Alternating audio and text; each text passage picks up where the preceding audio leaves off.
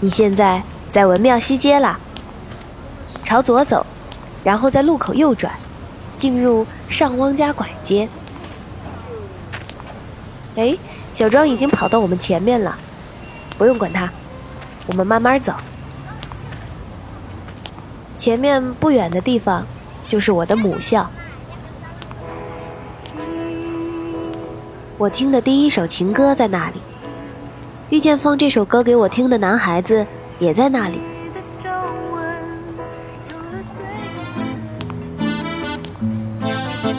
在前面分岔口左拐，往前走。马路对面呢，原来有家相思面馆，现在只摆着几张废弃的桌子，连招牌也被拆下来了。以前呢，我们很爱吃他们家的水饺，也总是吐槽这里油腻的餐桌，还有态度恶劣、脾气暴躁的老板。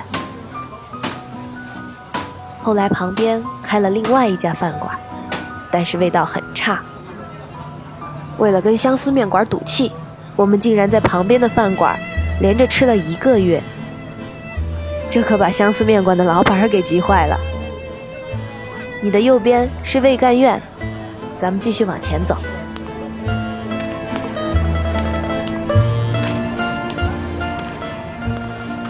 再后来呀，老板终于意识到是自己的服务问题，就再也不恶狠狠地对我们这些顾客了。每当我们路过他的店门口，他都会用那张沟壑纵横的脸，然后笑盈盈地望着我们。因为简直受不了这惊悚的一幕，我们呢，最后还是又回到了那个相思面馆。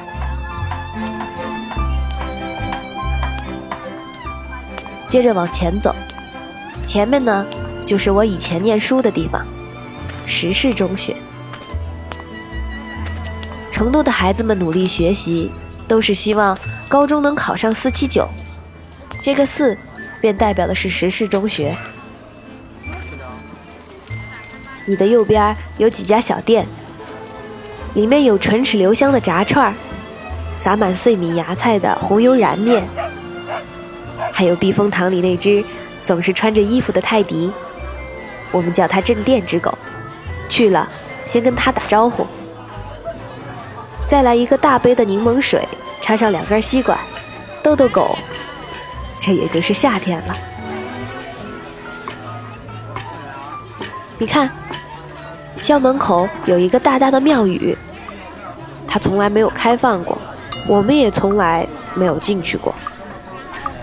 每次考试之前，我总会梦到寺庙里的高僧在施法帮我加分儿，条件是我需要不断的跳绳。如果我能跳够二十个，就能让我答对一道选择题。我们往回走吧，再带你到学校的另一边看看。你问最后高僧给我加了多少分儿？我也不知道。唯一能确定的是，在我无数个梦里跳完几千次绳以后，我又长高了十多厘米。我们在路口左转，左边的那些店面都消失了。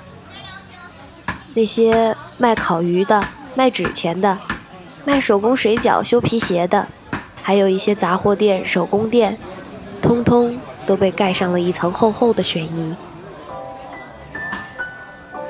以前每当有同学生日，我们总会来这里吃上一顿烤鱼，带上刚刚从文具店买的生日礼物。然后花五块钱，给他包上一个彩色的礼物袋，送给那个对自己很特别的同学。现在这些店都不在了，大家都很想念他们。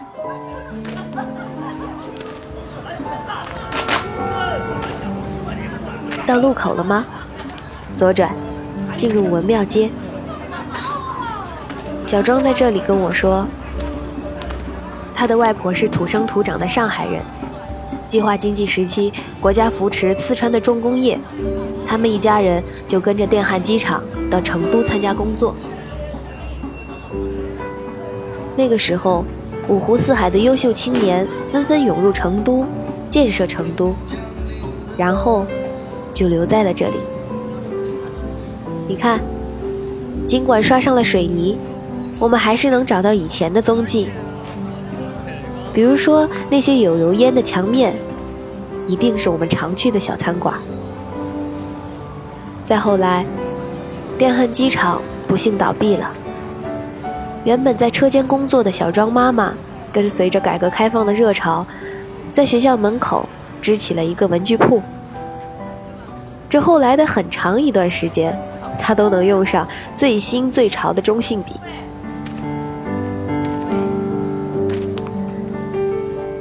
看到前面黄色的招牌了吗？这里就是有名的兔子面啦。嗯，兔兔这么可爱，成都人才不管嘞。往前走，一号负八号的门牌，是我和小庄最喜欢的鹤记蛋烘糕。这可是我吃过的第一家蛋烘糕。进去坐坐吧，里面有些窄，小心碰头。在贺爷爷有这两间小铺以前，满街都能听到他的叫卖声。四中的学生们到哪儿，他的小摊儿也会在哪儿。学生们放寒暑假，他也跟着休寒暑假。你要吃什么口味的蛋烘糕啊？我给小庄点了老干妈加奶油味儿，还有我最喜欢吃的沙拉加上肉松的味道。从他酸爽的表情来看。味道十分不错，你也来一个吧。按下暂停键，我等你。